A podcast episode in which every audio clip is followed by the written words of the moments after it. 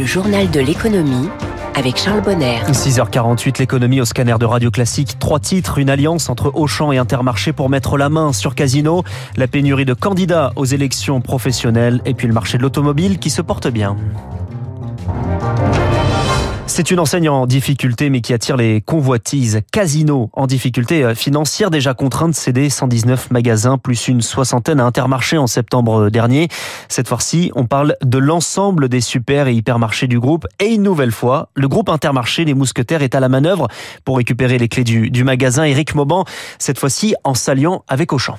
Effectivement, les contours de la proposition du tandem Auchan-Intermarché ne sont pas dévoilés. Pas de proposition de prix, ni le nombre total de magasins que chaque enseigne reprendra, ni la répartition géographique. Auchan et Intermarché mettent surtout en avant l'aspect social de leur offre qui devrait permettre de conserver les emplois dans les magasins. Ce sera plus compliqué en revanche dans les activités de logistique.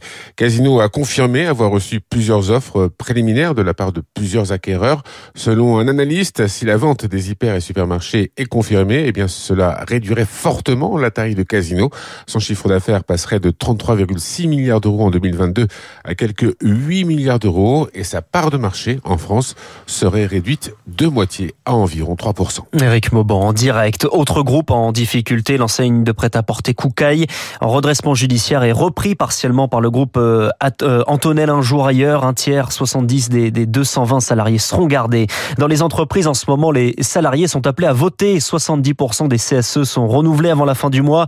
Des élections professionnelles pour renouveler des, équipes élues pour 4 ans, mais les candidatures manquent à l'appel. Zoé Pallier, entre charge de travail et manque de reconnaissance. Un élu sur quatre ne se représente pas cette année et presque aucun n'a trouvé de remplaçant.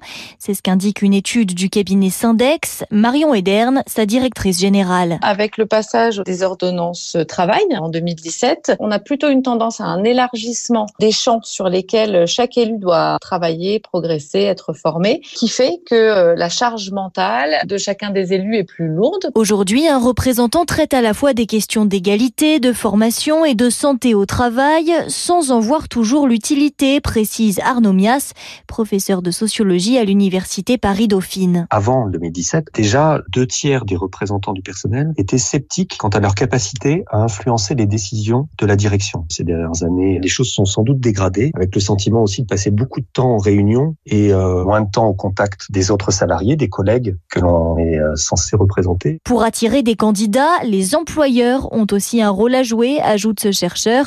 Certaines grandes entreprises aident par exemple les anciens élus à reprendre une carrière en valorisant les compétences acquises lors d'un mandat ou en facilitant les reconversions.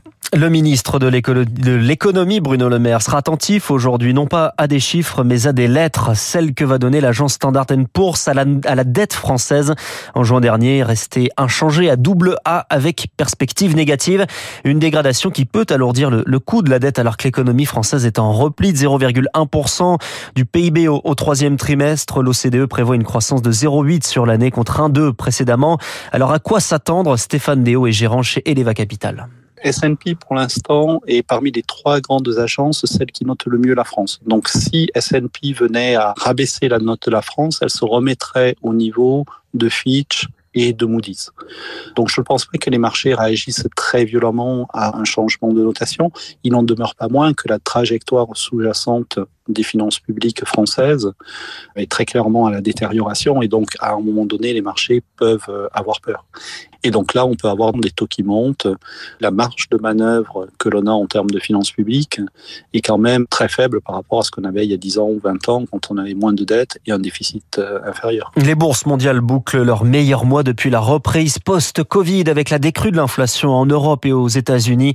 Ça encourage les investisseurs. L'indice des marchés mondiaux, le MSCI ACWI, a bondi de 8,7% en novembre.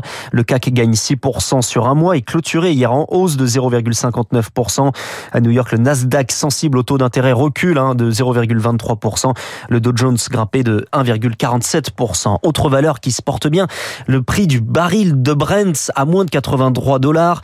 Pourtant, hier, après la, la réunion de l'OPEP+, le cartel des producteurs mondiaux et l'annonce de nouvelles baisses de production, 1 million de barils en moins pour l'Arabie Saoudite par jour, 500 000 pour la Russie Russie. C'est un secteur aussi qui se porte bien, mieux même, hein, celui de l'automobile, avec ce chiffre des immatriculations dévoilées cette nuit, 152 710 pour les voitures particulières au mois de novembre, c'est plus 14% sur un an, une hausse même de 16% hein, si on prend les 11 premiers mois de l'année. Et si l'on compte tous les véhicules légers, là, la hausse est de 14,8% sur l'année. Bonjour François Roudier. Bonjour. Vous êtes le porte-parole de la plateforme automobile. Alors comment on explique cette croissance à deux chiffres? Alors on est sur euh, ce qu'on a connu déjà au début de l'année, c'est-à-dire on livre les véhicules qui avaient été commandés. Là, on arrive hein, vraiment à la fin du carnet de commandes qui était en retard. On le sait, l'affaire des semi-conducteurs qui manquaient commence maintenant à se résoudre, et euh, on a cet effet-là. Euh, il est aussi un, bon de considérer un autre facteur qu'on a connu il y a dix ans, c'est les commandes de dernière minute lorsque les systèmes de bonus et de malus vont changer. Oui, alors là, c'est sur, c'est notamment sur le, sur le 15 mars, date fatale pour avoir sa livraison de véhicules avec le bonus, on va avoir un marché assez difficile à expliquer. Justement, c'est sur le poids, hein, notamment que le, malus va être beaucoup plus cher. Est-ce qu'il y a déjà des changements? Est-ce qu'on voit déjà au mois de novembre des achats supplémentaires sur ces véhicules-là? Il semble qu'effectivement certains constructeurs aient, euh, profité euh, de, de, de placer très très vite des véhicules qui auraient plus de bonus ou qui pourraient avoir du malus. Hein. Euh, je vois par exemple que Tesla a livré plus de 8000 voitures en France. Euh, les voitures viennent de Chine, hein. ce sont des modèles 3 qui viennent de Chine, donc ça fait partie depuis un mois et euh, bah, la direction euh, Europe de Tesla a dit on va les passer en France parce qu'on va peut-être perdre de bonus qu'on avait mmh. sur ces modèles-là. Donc vous voyez, on va avoir ces effets-là qui vont durer. On, on, on est forcément sur un mois de décembre qui devrait sûrement ressembler à ce mois de, novembre et on finirait assez bien l'année. Euh, le mois de janvier devrait être aussi encore sur cet effet-là. Après, c'est beaucoup plus compliqué euh, à expliquer euh, puisque bah, les effets économiques que vous relatez sur Radio Classique, inflation, hausse des taux de crédit, peur des entreprises sur l'évolution de leur trésorerie, tout ça va affecter terriblement l'automobile. En un mot sur les voitures électriques, est-ce qu'il y a aussi là une dynamique? Oui, alors là, on devrait avoir une dynamique. Bon, il faut savoir que le, le jeu en France se fait entre trois acteurs. Hein. Vous avez euh, Tesla, euh, la Dacia Spring, pardon, et euh, la Peugeot 208. Donc là, on devrait avoir, comme on a de bonnes ventes de ces véhicules-là, on devrait avoir un bon chiffre. Après, on est dans un phénomène mondial euh, où euh, l'électrique patine un petit peu, non pas à cause des, des véhicules qui euh, finalement plaisent à tout le monde et qui sortent quasiment en toutes les semaines, on a un nouveau modèle, mais sur les problèmes d'infrastructure, les recharges deviennent vraiment un handicap, le manque de recharge devient un handicap pour le développement de ce marché. Merci François Roudier, le porte-parole de la, de la plateforme automobile invité en direct du journal de l'économie de Radio Classique. La réindustrialisation en France qui est en, en perte de vitesse, selon l'éditeur de données économiques le solde des annonces d'ouverture et de fermeture d'usines est resté positif en France sur les 11 premiers mois de l'année. En revanche, il recule par rapport à la même période de l'année précédente. En ce 1er décembre, on peut enfin commencer à ouvrir les calendriers de l'Avent, une bonne manière de se faire plaisir.